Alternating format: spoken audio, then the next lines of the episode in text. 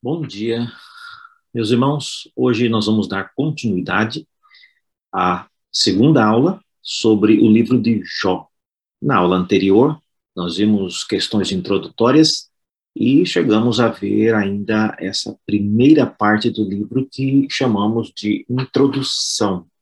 Então, vocês já devem estar eh, familiarizados com esse gráfico, e nós vimos na aula passada, então, que a introdução, embora uh, tenha esse título, Introdução, mas é uma introdução muito bem é, focada e ela tem objetivos específicos e não dá uma visão completa de quem Jó era e o que ele fazia, mas como vimos já na aula passada, era uma, uma, uma descrição resumida por razões que o livro vai explicar. A introdução ela foca e ela toca em assuntos que serão necessários para o andamento do livro. Então a gente viu que a introdução fala sobre quem era Jó, o que ele possuía e a rotina dos filhos dele. Hoje nós vamos começar então na naquilo que nós chamamos os testes na vida de Jó. E esses testes então começam, eh, eles começam então a partir do capítulo é, primeiro de Jó, e nós vamos dividir esses testes é, sempre com as mesmas perguntas. Eu queria então listá-las aqui. Então, em cada um desses testes, nós vamos fazer uh, três perguntas bem específicas. Tá? A primeira delas é: de quem foi a ideia do teste?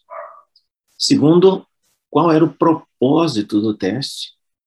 E a terceira pergunta é qual foi o resultado de cada um dos testes. Bom, o primeiro teste foi o que aconteceu e foi descrito no primeiro capítulo.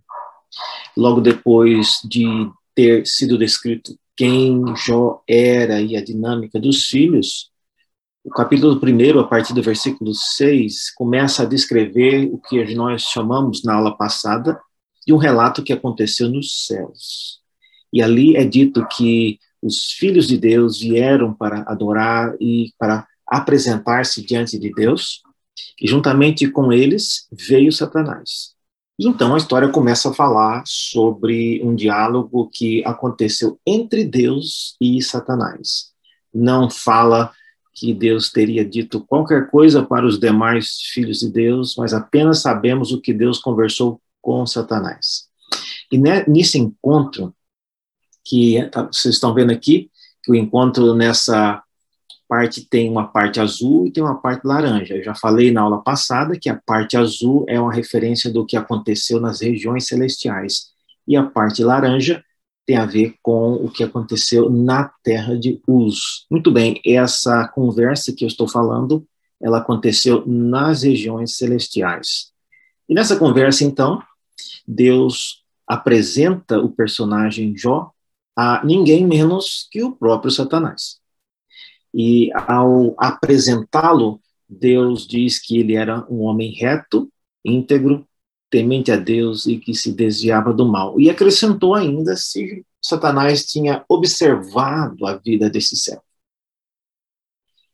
A resposta de Satanás é interessante porque ele não tenta uh, provar ou tentar desmentir ou tentar convencer Deus de que Jó não era aquilo que Deus havia dito que ele era. E isso é importante, é digno de nota, porque Satanás, sendo o pai da mentira, sendo alguém que não tem nada a perder, às vezes eu me pergunto por que ele não investiu tempo tentando minar a integridade de Jó, ou pelo menos a opinião que Deus tinha a respeito de Jó, ainda nas regiões celestiais, quando Deus estava conversando com ele. Então, é importante você observar isso. Então, a, o relato é apresentado, Deus apresenta esse homem chamado Jó, e diante dessa apresentação que ele faz, ele pergunta então se ele tinha observado a vida desse homem. E a resposta de Satanás, ela é extremamente importante para o que vai acontecer. E nessa primeira ocasião, Satanás ele responde dizendo que Jó faz o que faz e ele age da maneira que age, ou seja, orando pelos seus filhos e sendo a pessoa reta e íntegra como ele mostrava ser, porque Deus lhe protegia de todos os lados, ou seja, porque Deus lhe colocava uma cerca de proteção em tudo o que ele tinha, tudo o que ele era. Em outras palavras, Satanás está dizendo que Jó era alguém que buscava essas coisas em troca da proteção que Deus lhe dava. Então, era como se fosse uma barganha, uma troca. Isso na visão de Satanás.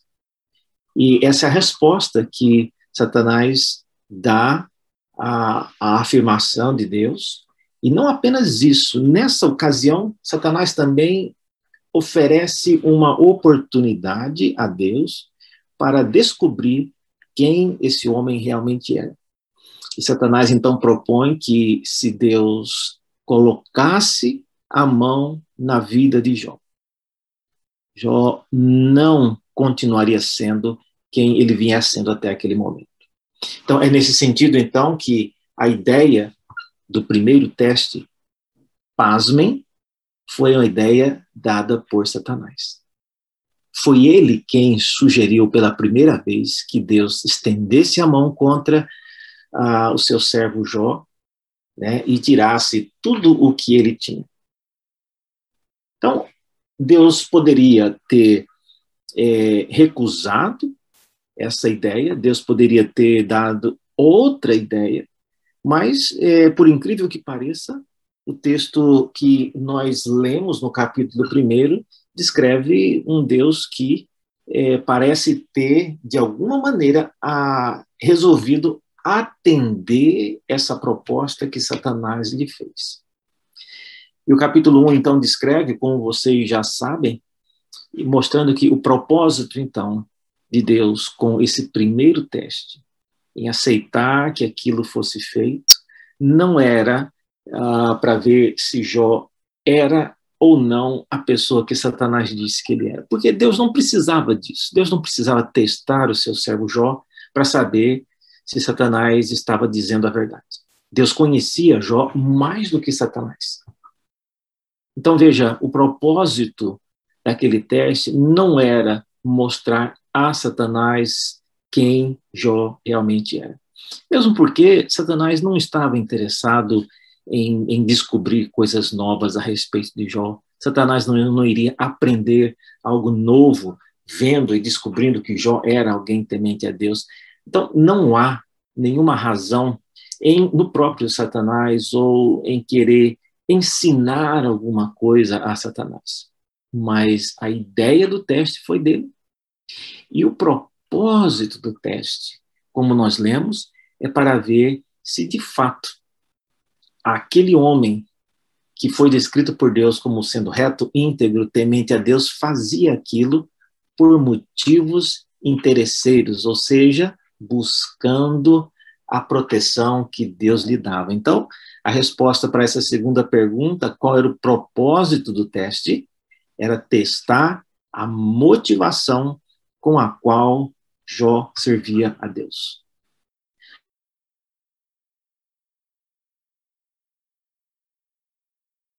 E ah, depois que Deus conversa com Satanás e ouve o que ele tem a dizer e aceita testar o seu servo Jó. A Bíblia diz que Satanás saiu da presença de Deus e aí inicia uma série de descrições a respeito de coisas que começaram a acontecer. E a conclusão imediata que a gente chega é que Satanás está por trás disso.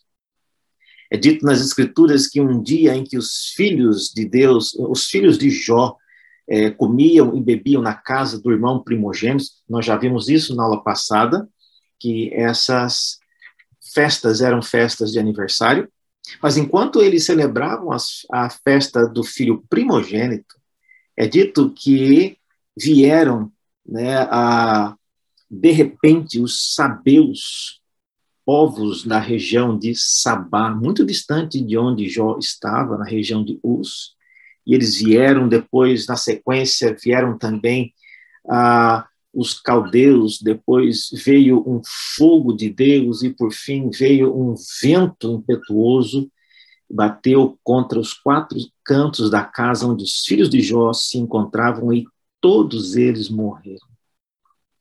E o relato é descrito de uma maneira que depois que cada um desses eventos acontecia, vinha um servo e contava ao pai, Jó, aquilo que havia acontecido.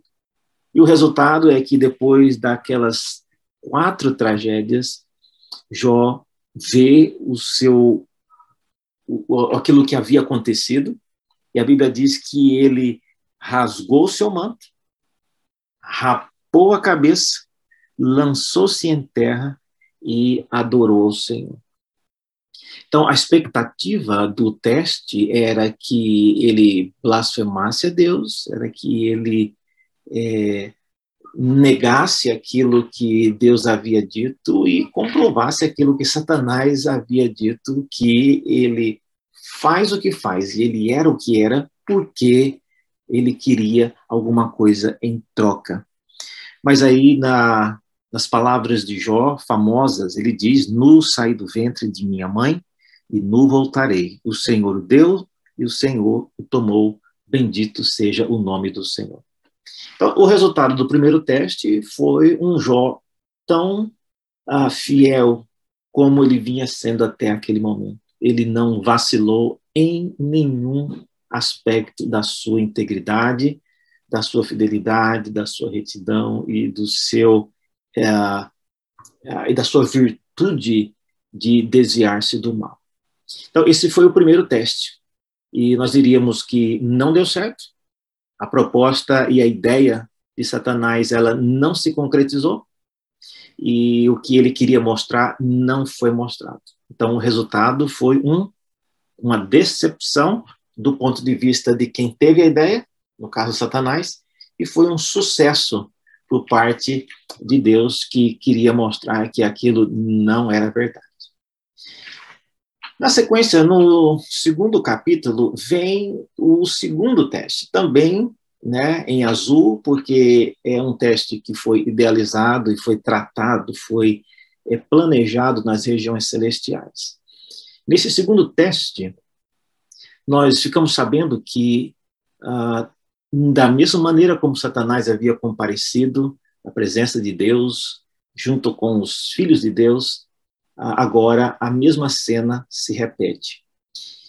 É, é interessante observar que essa, esse encontro nas regiões celestiais de Satanás, Deus e os filhos dos homens, os filhos de Deus, é, parece ser algo que era planejado, não era assim um encontro casual, mas era algo formal, algo que acontecia no decorrer de dias. Então havia um tempo determinado em que eles se encontravam. Eu não sei que tempo é esse, eu não sei de quanto em quanto tempo esse encontro acontecia, mas por causa da maneira como ele é descrito, eu creio que ele era um evento formal, era um evento agendado, né, com a guardada as devidas proporções, porque isso não acontecia aqui na Terra, então a ideia de tempo não se aplica diretamente, mas de qualquer forma era um evento, um encontro planejado e agendado. E também por causa das perguntas que Deus faz a Satanás no primeiro teste e as perguntas que ele faz também no segundo teste, que são idênticas. E também por causa das respostas que Satanás dá no primeiro teste e as respostas que ele dá no segundo teste, você percebe então que há um elemento de formalidade nesse encontro. Ou seja, quando Deus pergunta de onde vem, Satanás responde de rodear a terra e passear por ela. No segundo teste, Deus faz a mesma pergunta, de onde vens? E Satanás responde com a mesma resposta, de rodear a terra e passear por ela. Então, veja, havia ali alguma formalidade, havia alguma, de alguma maneira, uma expectativa de que aquelas perguntas eram realmente perguntas que cumpriam um papel é, ritual daqueles que compareciam na presença de Deus naquele encontro. Como eu disse, a gente não sabe o que foi perguntado aos demais filhos de Deus ou se foi perguntado alguma coisa, mas a gente só sabe daquilo que foi perguntado a Satanás. No primeiro caso, a gente viu que foi o próprio Deus quem chamou a atenção de Satanás para a vida do seu servo Jó. Nesse segundo encontro, tendo já passado e, e acontecido tudo o que aconteceu, né, a perda de suas posses e a morte dos seus dez filhos, Satanás era esperado chegar e, obviamente, ele não tinha muito uh, interesse em estar ali, muito menos pensar sobre a vida do servo Jó, porque ele já sabia que não deu certo aquilo que ele havia planejado e o teste que ele havia sugerido também não teve o propósito que ele esperava. Mas então vem a ideia desse segundo teste. Quem teve a ideia do segundo teste?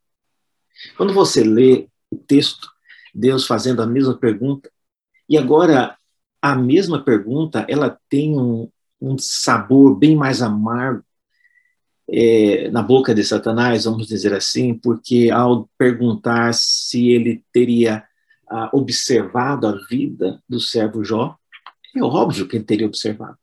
E não só a vida de Jó antes dos testes, mas especialmente a vida do servo Jó durante aquele primeiro teste, durante o período quando ele é, perdeu todas as suas posses e também os seus dez filhos. Você acha que Satanás não estaria ali atento, observando cada palavra, cada gesto do servo Jó para ver se ele iria ou não blasfemar a Deus?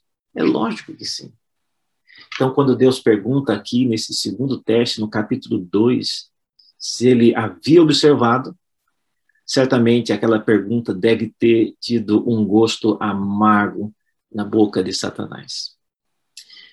Mas, para surpresa nossa, Deus, mais uma vez, é, coloca diante de Satanás a situação, e agora a, a ideia do teste vem também de Satanás, mas de uma nova maneira. Ele percebeu que, mesmo perdendo todas as suas posses, Jó não cedeu e não blasfemou a Deus, não mudou a sua maneira de adorar e não perdeu a sua genuína motivação de adorar a Deus. Então, Satanás agora propõe outra coisa. Ele propõe que Deus toque em sua pele, em sua carne. E ele acredita que se Deus fizer isso, ah, ele irá blasfemar. De onde veio a ideia de tocar na pele e na carne? Por que, que Satanás menciona isso? Quando você lê na, as últimas palavras do capítulo 1, assim que Jó teve né, as notícias da morte dos seus filhos e da perda das suas posses, você se lembra que ele comentou que nu saí do ventre da minha mãe e nu voltarei. Então, o que Jó está dizendo é que ainda que ele tenha somente a pele do corpo, ele ainda tem motivos para adorar a Deus e continuar servindo-o né, com alegria e sem segundas intenções, sem interesse, né, sem que aquilo fosse visto como uma barca. Então, Satanás percebe que pela pele apenas é, é possível testar. E a proposta dele, de Satanás, é que é, pele por pele, ele diz, todo mundo vai fazer alguma coisa para livrar a sua pele ou salvar a sua pele. E a proposta, então, agora, a ideia desse segundo teste, mais uma vez, vem do próprio Satanás, e o propósito agora era o mesmo: era ver se Jó iria ou não blasfemar contra Deus em sua face. É, essa era a ideia. Satanás permanece resoluto, crendo que a maneira como Jó serve a Deus é uma maneira interesseira, e ele só precisa encontrar um jeito de, de prová-lo, de mostrar a Deus que isso não é um amor legítimo como Deus está dizendo que é. E esse segundo teste, então, tem essa finalidade: provar a motivação com a qual Jó servia a Deus. Certo?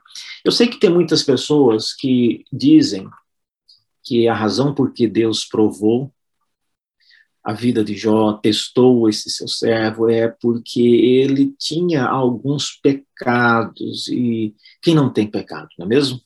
Então, mesmo sendo uma pessoa reta, íntegra e temente a Deus, Jó tinha pecados, Jó é, tinha é, certamente problemas em, sua vida que poderia muito bem é, ser ah, melhorados, ser corrigidos com testes como esse. Então, de todo, não foi perdido.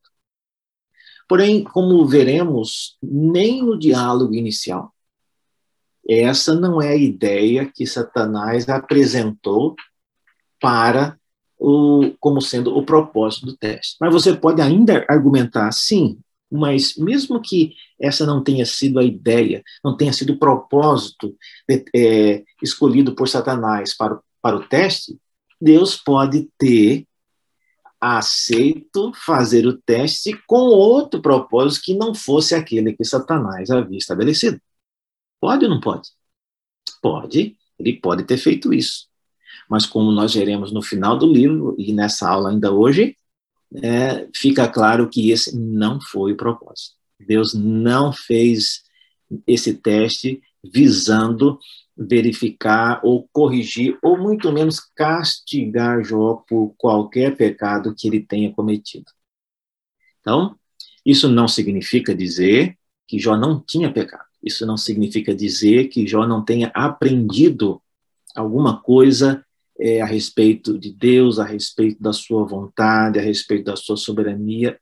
Deus certamente lhe ensinou várias coisas por meio desses testes, mas o que nós não podemos dizer, porque o texto não diz, nem no começo, nem no meio, nem no fim do livro, é que esses testes aconteceram porque Jó tinha feito alguma coisa de errado. Então, esse era o propósito. É, ainda no segundo teste, testar a motivação de Jó. Qual foi o resultado? A semelhança do primeiro teste, o segundo teste mostrou que, de fato, Jó não é, se dobraria, ele continua resoluto em sua convicção de que o mesmo Deus que deu é o mesmo Deus que tirou, e nessa ocasião ele reafirma a sua integridade e ele ainda assim é confrontado por sua esposa que sugere que ele ah, ah, amaldiçoe o seu Deus e em decorrência disso morra, mas ele repreende a sua mulher e ele diz as famosas palavras né, que ecoam pelos séculos dizendo que é, o Senhor Deus tem nos dado tantas coisas boas e também não nos daria mais essa. E é interessante que, diante daquilo que a Satanás propõe, diante daquilo que ele espera, as palavras finais de Jó são palavras é, que é, nos fazem pensar em vários aspectos daquilo que nós, às vezes, lemos na história de Jó. É, qual, é, qual é a razão?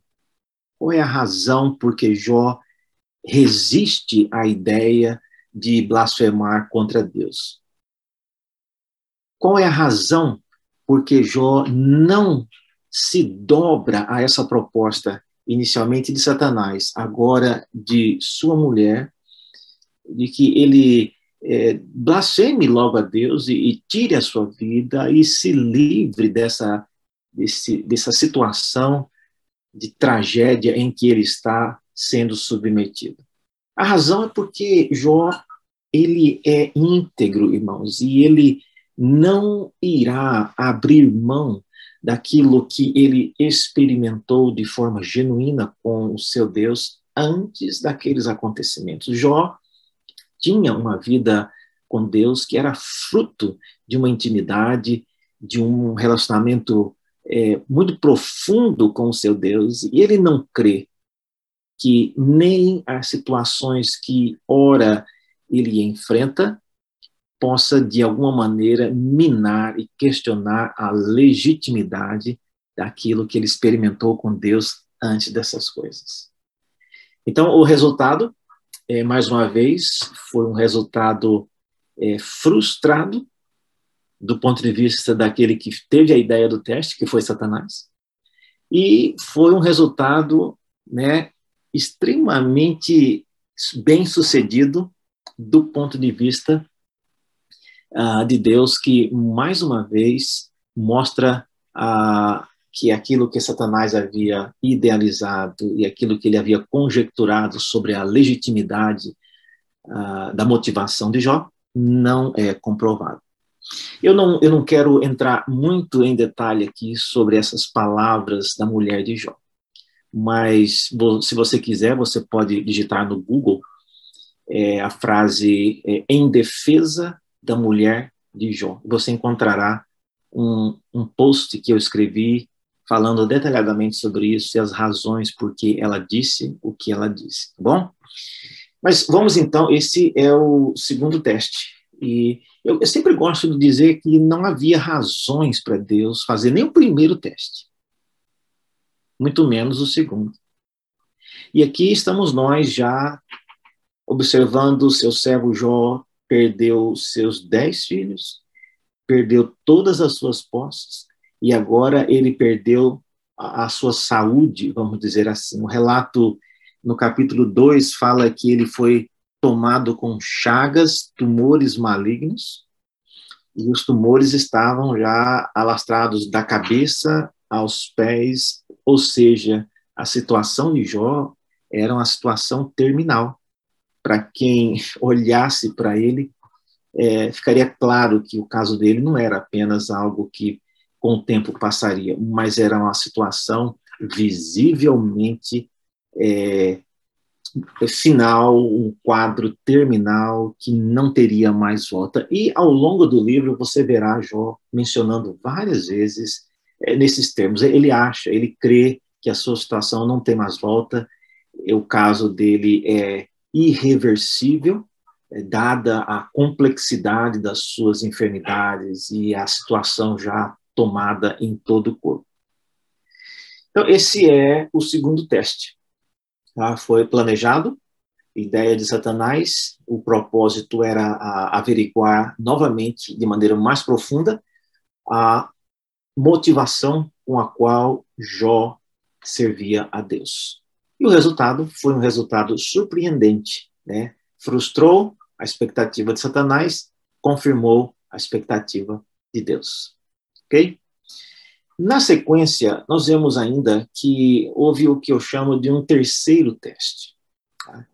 E o terceiro teste, gente, é exatamente aqui no capítulo 3 até o capítulo 37. E nesse bloco aí, que está de laranja, na parte inferior aí do slide, é o bloco onde você encontrará os chamados os diálogos. Então, a partir desse ponto, chega três amigos de Jó, ou pelo menos uh, o relato diz, né, de maneira muito vaga, que eles eram amigos, mas amigos aqui mais no sentido de pessoas que estavam ali do seu lado, não que Jó necessariamente considerava esses três como amigos. Eu sei disso porque no capítulo 19 e depois no capítulo 42, versículo 10, nós veremos o próprio Jó descrevendo que os seus amigos, aqueles que ele considerava como amigos, haviam lhe abandonado, haviam ah, partido e deixado esse servo Jó, né, sozinho. Então, olha só, se aqueles que Jó considerava seus amigos havia lhe abandonado, então, esses três que estão ali com ele não, não podem ser os amigos, ou aqueles que Jó considerava como amigos legítimos. Então, se eles não eram amigos, ou pelo menos não eram os melhores amigos, ou aqueles que Jó considerava como amigos, a pergunta é: quem são esses? O relato bíblico fala que esses três, eles vieram porque eles ouviram sobre o que havia acontecido a Jó. E eles combinaram, os três, reunirem e virem juntos para fazer duas coisas. Primeiro, eles viriam para consolar, e segundo, eles iriam condoer-se da situação de Jó. E assim eles ah, juntaram e vieram de longe e chegaram. A Bíblia diz que quando eles estavam chegando de longe, viram a situação e viram Jó assentado nas cinzas e a, a situação física dele devia ser bastante impactante.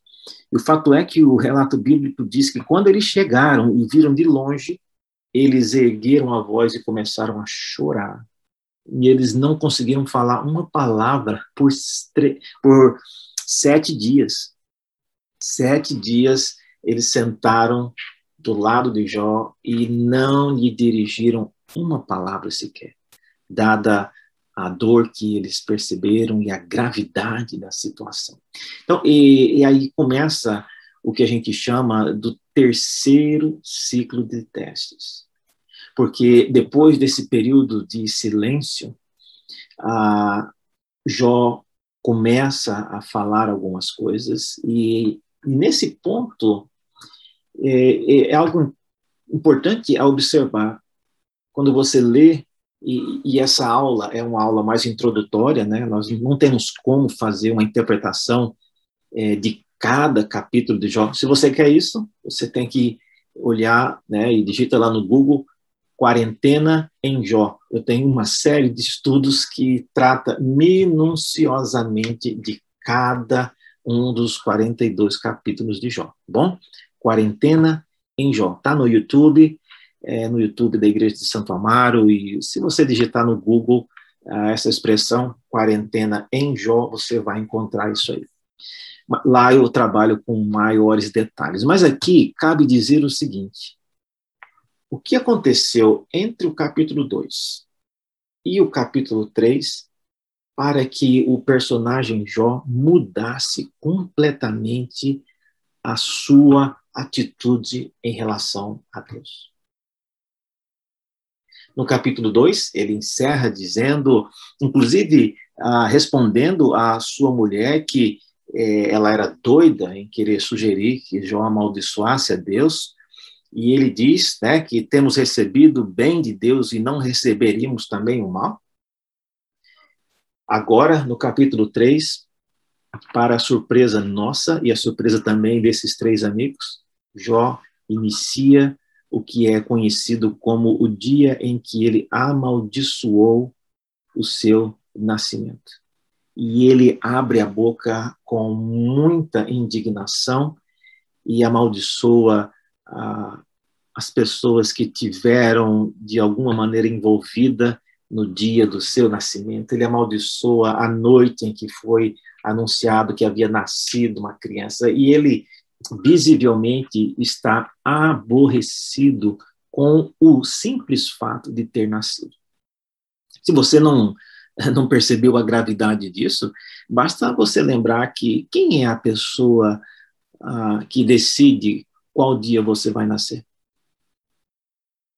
Então, quando Jó amaldiçoa o dia em que ele nasceu, ele está, de alguma maneira, é, respingando na própria pessoa de Deus ao fazer esse comentário. Então, o capítulo 3 inicia com essa palavra é, áspera desse servo Jó, o que dá, então, é, início a uma série, a três ciclos, mais especificamente, de tentativas desses amigos de tentarem conter essa indignação de Jó, de tentar conter essa frustração de Jó. Então, os ciclos, eles consistem da seguinte é, sequência. Primeiro, Jó fala alguma coisa e aí um amigo responde. Depois, Jó fala outra coisa e um outro amigo responde, e assim por diante. Então, cada ciclo contém as palavras dos amigos, dos três amigos, e a palavra de Jó na sequência, certo? Exceto o terceiro ciclo, que um dos amigos, um desses três, é, já não mais comenta qualquer coisa. Então, os, os amigos sempre falam também na mesma ordem. Primeiro é o Elifaz, que aparentemente é o mais, ah, talvez o mais velho, e mas certamente o mais erudito de todos eles. Então, ele faz, fala sempre primeiro, depois Jó responde, depois fala um que chama-se Bildade, e depois Jó responde o que ele fala, e por último fala um que se chama Zofar, e Jó novamente responde aquilo que ele fala. Então, o ciclo é composto desses três uh, diálogos, né? Uma fala de Jó e uma resposta, uma fala de Jó e uma resposta, assim por diante. O que, que eles falaram nesse uh, bloco aí que vai do capítulo 3 ao capítulo 37. Olha, nesse bloco, várias coisas são ditas, mas basicamente é, o que é dito e que é um tema bastante recorrente é que Deus não iria tratar alguém da maneira como ele está tratando Jó se não fosse por razões de disciplina. Ou seja, deve haver, ainda que Jó não admita, ainda que Jó não queira falar com ele sobre isso, deve haver alguma razão para que Deus estivesse tratando Jó dessa maneira. E a pergunta que eu faço, trazendo da, da sequência que nós viemos falando, é: de quem foi essa ideia? De quem foi a ideia trazer esses três para supostamente consolar e condoer-se de Jó. Porque à medida que nós lemos, uma coisa fica clara: é, as palavras desses amigos certamente não trouxeram consolo e também eles não demonstraram condoer-se da situação de Jó, porque em vários momentos eles é, foram implacáveis, tentando acusá-lo de vários pecados e tentar acusá-lo de ser herege, de ser uma pessoa arrogante, de ser uma pessoa maligna. É, alguns, como é o caso de Zofar, irá acusá-lo de ser avarento. Então, tudo isso para tentar é, encontrar algum tipo de pecado que justificasse Jó estar sendo tratado da maneira que ele está sendo tratado. E a premissa é, que esses amigos utilizam é a seguinte: Deus repreende, disciplina aqueles que ele ama. E a disciplina de Deus visa o nosso bem. Logo, se Jó está sendo é, disciplinado, está sendo castigado, então isso é para o bem de Jó é porque Deus ama este servo.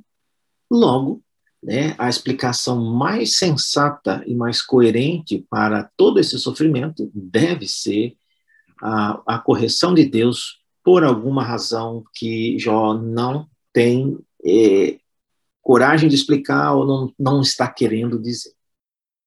Então, a ideia desse teste, ou seja, de trazer esses amigos, eu creio, foi o próprio Deus agora. Porque, veja, é, se a situação tivesse sido resolvida suficientemente depois do segundo teste, quando Jó foi é, tomado com tumores malignos, então, depois que ele confessou a sua mulher que o Deus que nos deu coisas boas é o mesmo que pode também nos dar coisas ah, ruins, a situação teria sido resolvida e Jó teria a sua saúde restaurada.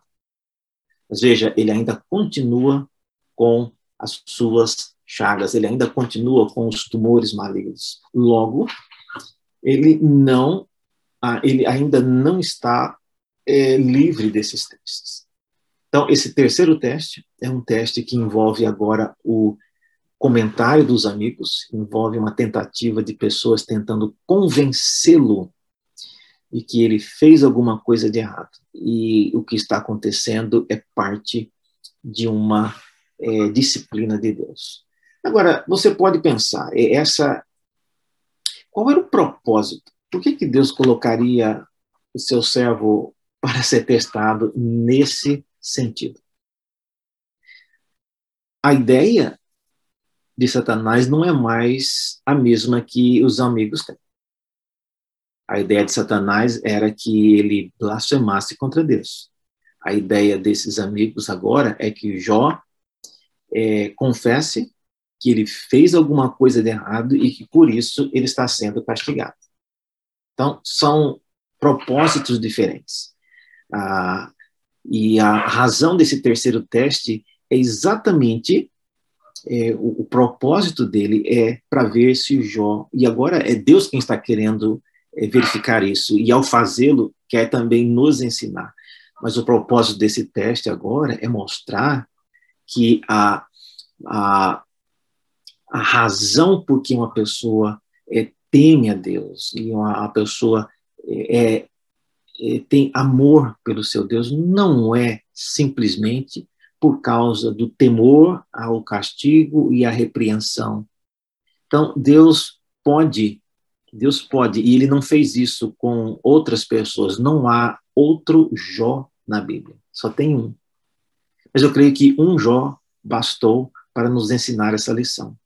A motivação com a qual uma pessoa adora e teme a Deus é definitiva, é determinante para que Deus aceite aquilo que nós fazemos.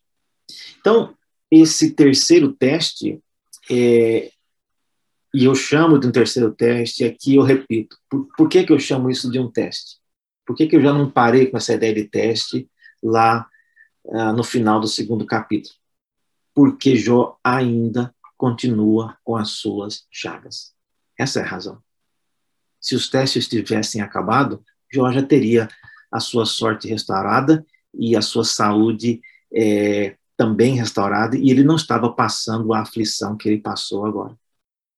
E eu creio até que nesse período de 3, do capítulo 3 ao 37, a sua aflição parece ser maior do que a que ele vinha expressando nos capítulos 1 e 2. Porque aqui você tem um Jó com um espírito bem mais amargurado do que ele se encontrava nos capítulos 1 e 2. Então, certamente, a presença desses amigos tentando é, imputar a ele algum tipo de culpa para que, por meio disso, justificasse os acontecimentos é, em sua vida, acabou ah, causando-lhe muita, muita aflição.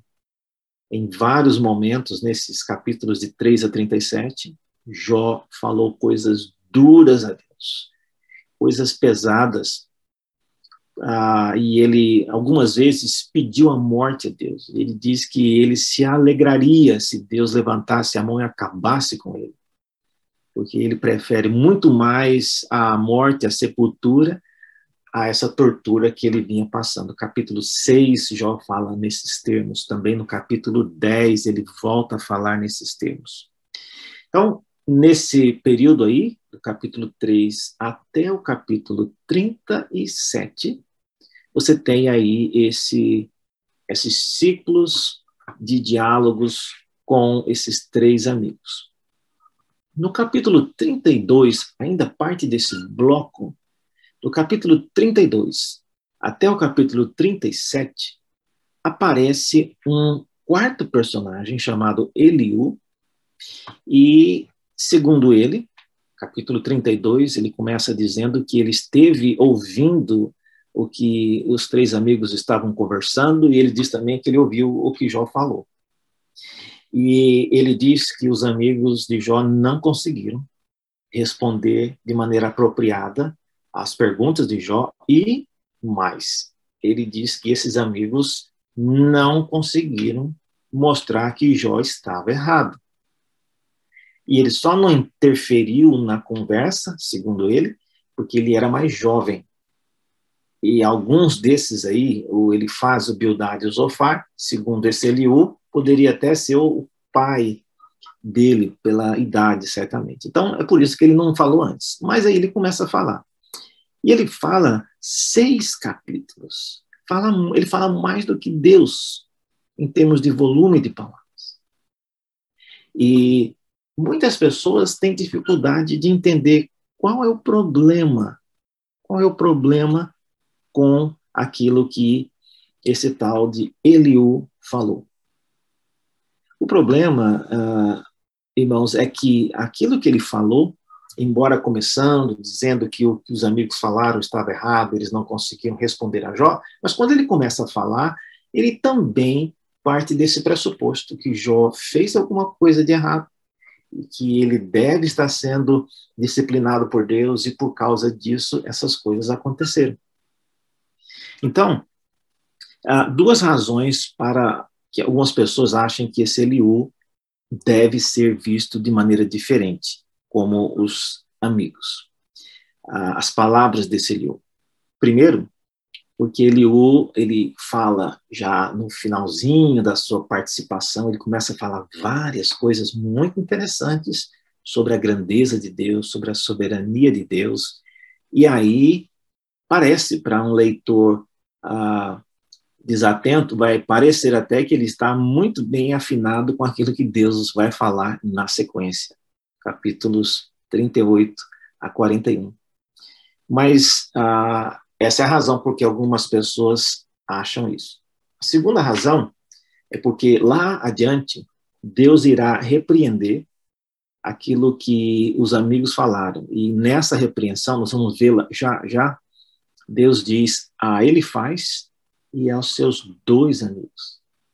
Ou seja, é bem possível que Eliú não foi incluído nessa, nessa repreensão. Então, por causa disso, Algumas pessoas dizem, então, que o que ele falou não foi e não deve ser considerado no mesmo patamar daquilo que esses três amigos falaram. Todavia, quem fala isso não leu o que Eliú disse, porque lendo o que ele disse, você vai perceber que ah, os seus argumentos, ah, as suas premissas são idênticas a que os três amigos também é, tinham. Ou seja, ele também acha que Jó está, de alguma maneira, sendo castigado por algo que ele fez, e a explicação melhor para o seu sofrimento, para as suas calamidades, é o castigo justo de um Deus soberano, de um Deus que sabe todas as coisas, e Jó não deveria estar reclamando da maneira como ele está. Então aí termina então esse período de, de ciclos de, de diálogos, é a parte maior do livro de Jó, é, e por isso várias pessoas que às vezes perguntam coisas sobre Jó a, a, mim e eu percebo que elas não leram esse bloco maior aí do capítulo 3 ao 37. Tá? E é muito simples você perceber e identificar perguntas que estão baseadas somente nos dois primeiros capítulos e nos últimos versículos do livro. Então, aí está a, a grande sessão de diálogos. Depois desse período, desse bloco, vem o que eu chamo do quarto teste. Novamente, por que, que eu acho que é um teste? A premissa básica é que Jó ainda continua com as suas chagas. Veja, se a, a presença dos tumores malignos foi colocada lá ainda no capítulo 2, como parte do teste que ele estava sendo submetido, se o teste e a sessão de testes tivesse sido já concluídas, ele já estaria livre desses tumores malignos. Então, a presença desses tumores na sua pele é um testemunho de que o teste ainda continua. Então, agora muda um pouco o cenário, porque, como o quadro já diz aí, vocês estão vendo que agora o quadro está degradê, tem azul e tem o laranjado, porque envolve a presença de Deus já na terra de Uz. É dito no capítulo 38 que Deus apareceu a Jó, lá onde ele estava, na terra de Uz, e começa então a falar com ele. Então é por isso que esse quadro tem duas cores, certo? Deus interferindo agora na, na terra de Uz, ele vem e aparece a Jó, mas ele aparece, como diz o texto, num redemoinho. Ele não aparece como uma pessoa, ele não aparece como um anjo, mas ele aparece como um redemoinho. Ok? As palavras iniciais do capítulo 38 são importantes. Depois você deve ler com cuidado, mas o modo como Deus aparece e as primeiras palavras que ele diz, é, essas palavras são determinantes. Ele inicia a sua participação da seguinte maneira: ele inicia e quando a gente vem lendo o que o tal Eliú vinha falando, parece que Deus ele corta Eliú. Não parece que ele tinha terminado o que ele planejava dizer, mas ele já vinha falando há muito tempo e se deixasse, ele continuaria falando ainda o dobro de tempo. Então Deus interrompe Eliú e faz a seguinte afirmação: Quem é este que escurece os meus conselhos com palavras sem entendimento? Muitas pessoas entendem que é, esse comentário que Deus faz é uma palavra dirigida a Jó. E, e é dirigida a Jó porque Jó falou várias coisas que não eram, segundo os amigos, não eram coisas boas de serem ditas, não eram coisas próprias de alguém que teme a Deus, está dizendo. Então, nesse comentário feito, ah, quem é este que escurece os meus desígnios com palavras sem conhecimento? E a pergunta que eu faço a você é: quem é este? De quem Deus está falando? Se você continuar lendo o texto, você vai ver que a partir do próximo versículo, esse versículo que eu li, é o versículo 2, 38, 2. Quando você lê no 3, ele vai dizer o seguinte: Cinge, pois, os lombos como homem, e eu te perguntarei, e tu me farás saber onde estava tu. E aí, daí para frente, Deus começa a se dirigir a Jó na segunda pessoa. Tu. E quando ele fala desse este, ele fala usando esse pronome demonstrativo, né, que pressupõe que era alguém que estava numa certa distância. E tu já é um pronome que reflete que Jó estava mais próximo ali. Então, eu interpreto essas palavras aqui do capítulo 38, versículo 2, como Deus dando um basta a Eliú, dizendo: Quem é este? Ou seja, quem é você, Eliú, que escurece os meus desígnios com palavras sem conhecimento? E aí ele se vira para Jó e fala o restante do discurso. E ao dirigir-se a Jó, ele usa então o pronome na segunda pessoa. Por que, que eu creio nisso? Por que, que eu acho que esse é o. Uh, porque a ideia aqui desse que eu chamo quarto teste é a de Deus testar agora a motivação de Jó em relação à expectativa que ele criou. Durante todo o livro, Jó criou uma grande expectativa e que se ele tivesse a chance de falar diretamente a Deus, toda essa situação seria esclarecida. Se ele tivesse a chance de explicar, não mais aos amigos, mas explicar a Deus, essa situação seria esclarecida e ficaria claro que ele realmente não tem nada é, que justifique o tratamento que ele tem recebido. Então, é, ele ah, criou essa expectativa, ele disse várias vezes que se ele comparecesse diante de Deus, é, não lhe faltariam palavras para mostrar a Deus aquilo que realmente ele é, aquilo que ele fez. E ele pediu várias vezes que Deus ah, lhe convocasse para um encontro que ele responderia às perguntas de Deus. E ele também faria algumas perguntas a Deus. E aí então vem a pergunta: de quem foi a ideia desse quarto teste? Mais uma vez eu digo, por que um teste? Porque Jó continua com as suas chagas. E mais do que isso, qual era o propósito desse teste? O propósito desse teste, é, na minha visão, é o seguinte: Deus sabia que havia uma expectativa, Deus sabia que Jó queria vê-lo para fazer todas aquelas perguntas, mas ele resolve aparecer no cenário e não responder nenhuma das suas perguntas. Ele resolve aparecer ali no meio daquela discussão e começar a falar de várias coisas, coisas interessantes, coisas importantes, mas não eram coisas que respondiam aquilo que os três amigos, Eliú e Jó, vinham conversando. E especialmente não respondia à grande pergunta que gerou toda a polêmica do livro, que é por que Jó está passando pelas, pelas aflições que ele tem passado? Essa pergunta Deus não respondeu, nem a Jó, nem aos amigos, ele não respondeu a ninguém. Qual seria a resposta?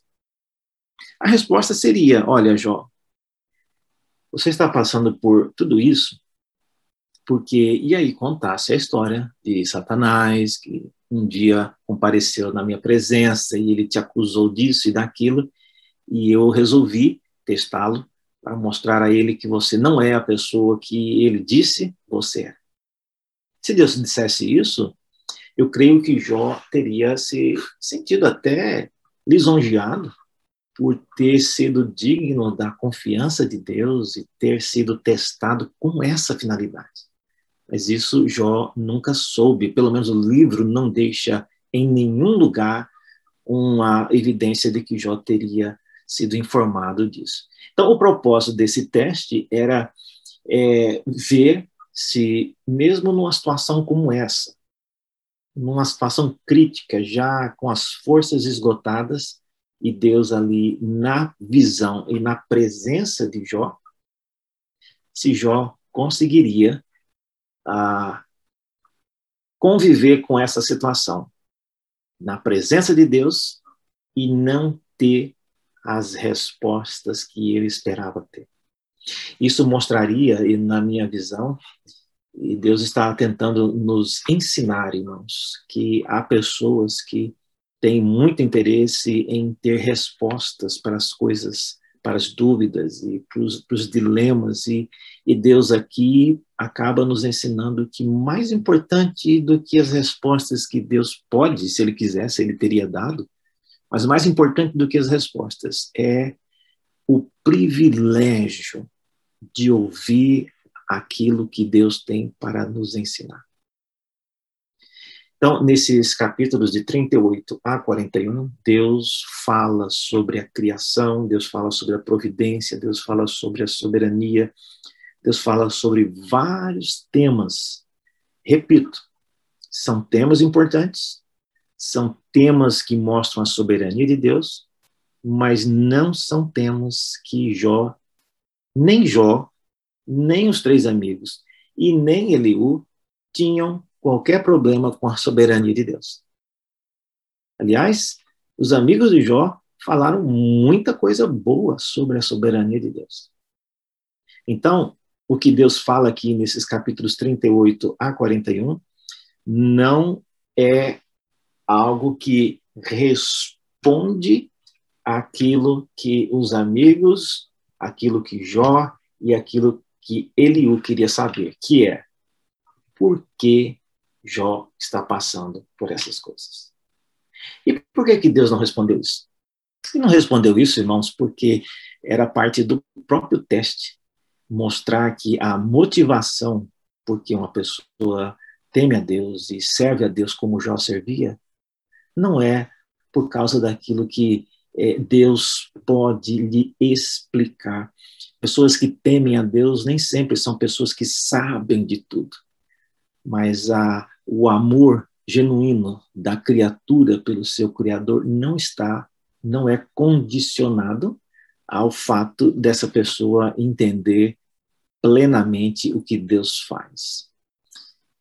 Por último, nós chegamos ao o ponto em que eu falei, ele faz é, repreendido, capítulo 42, o versículo 7, as famosas palavras, e nessa repreensão duas coisas são ditas. Primeiro, Deus diz a ele faz e aos seus dois amigos que aquilo que eles disseram não era justo.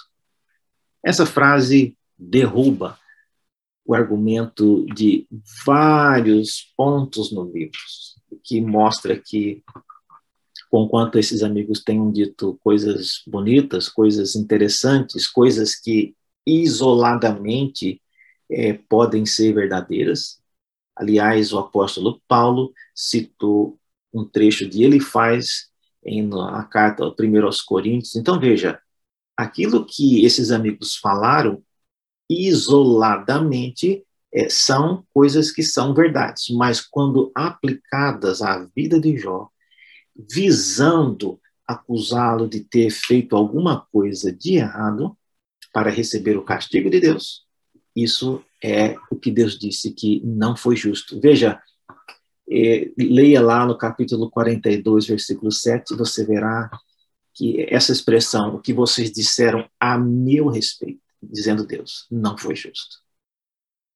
Então, isso deixa o livro de Jó sem muita alternativa para ter outra interpretação.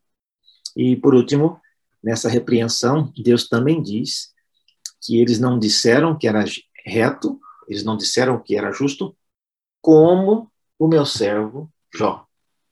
Ou seja, Deus colocou como é, parâmetro daquilo que era ou não era reto aquilo que Jó havia dito.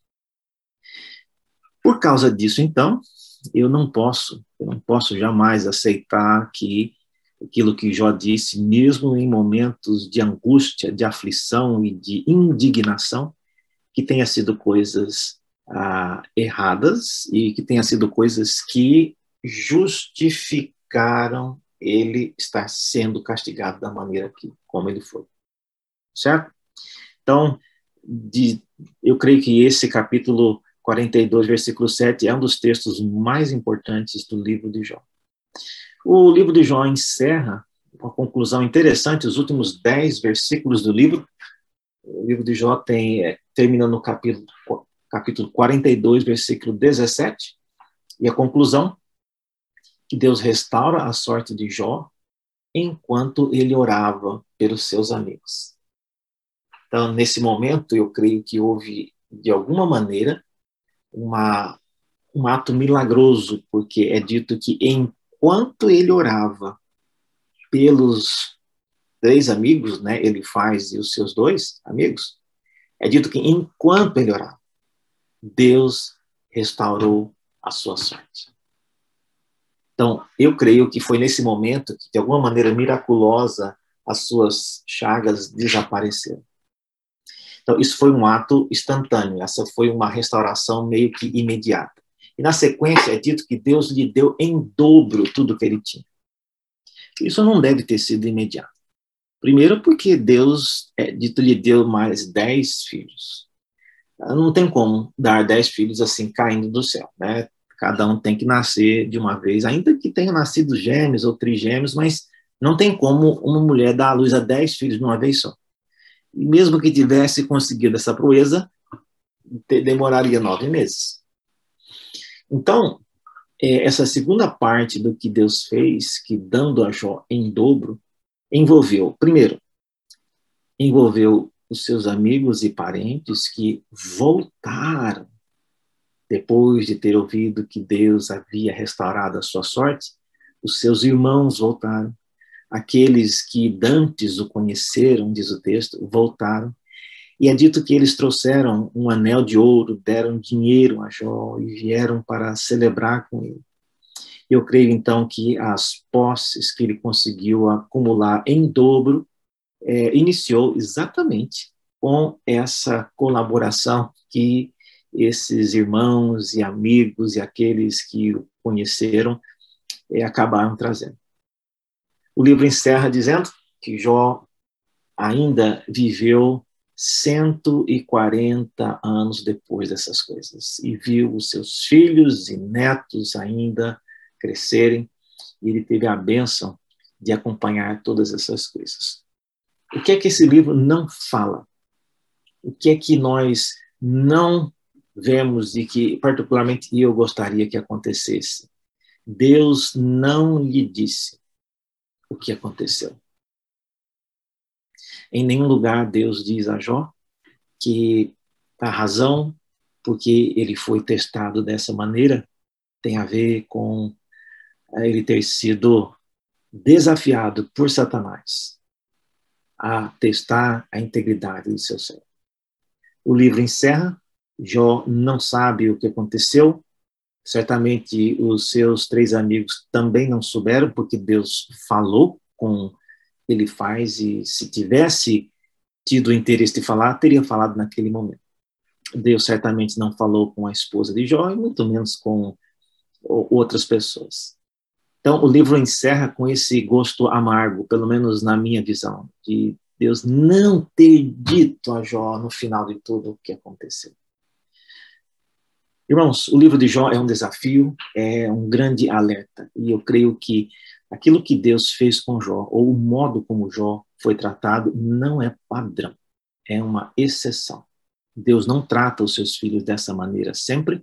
Deus nem na história da revelação ah, teve outro Jó é, para que nós pudéssemos compará-lo com esse Jó. Não, nenhum, somente Jó.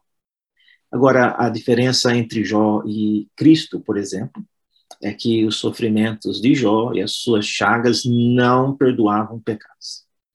Jó, então, acaba sendo não um modelo de integridade, não um modelo de vida cristã, mas ele é uma pessoa que nos desafia a pensar na motivação com a qual nós tememos a Deus. Que Deus nos abençoe, que nos ajude a entender e voltar a ler. O propósito dessa aula não era detalhar e interpretar todo o livro, longe disso, mas era desafiá-lo a voltar a ler o livro com essa nova perspectiva e desfrutar das partes que você irá, com certeza, encontrar e que serão surpreendentes. Eu desafio vocês, então, a os que quiserem voltar e, e ver na sequência chamada Quarentena em Jó, eu tenho lá uma interpretação minuciosa dos 42 capítulos do livro. Que Deus nos abençoe e vos ajude a continuar lendo e interpretando e obedecendo as Escrituras. Tenham todos um bom dia, gente.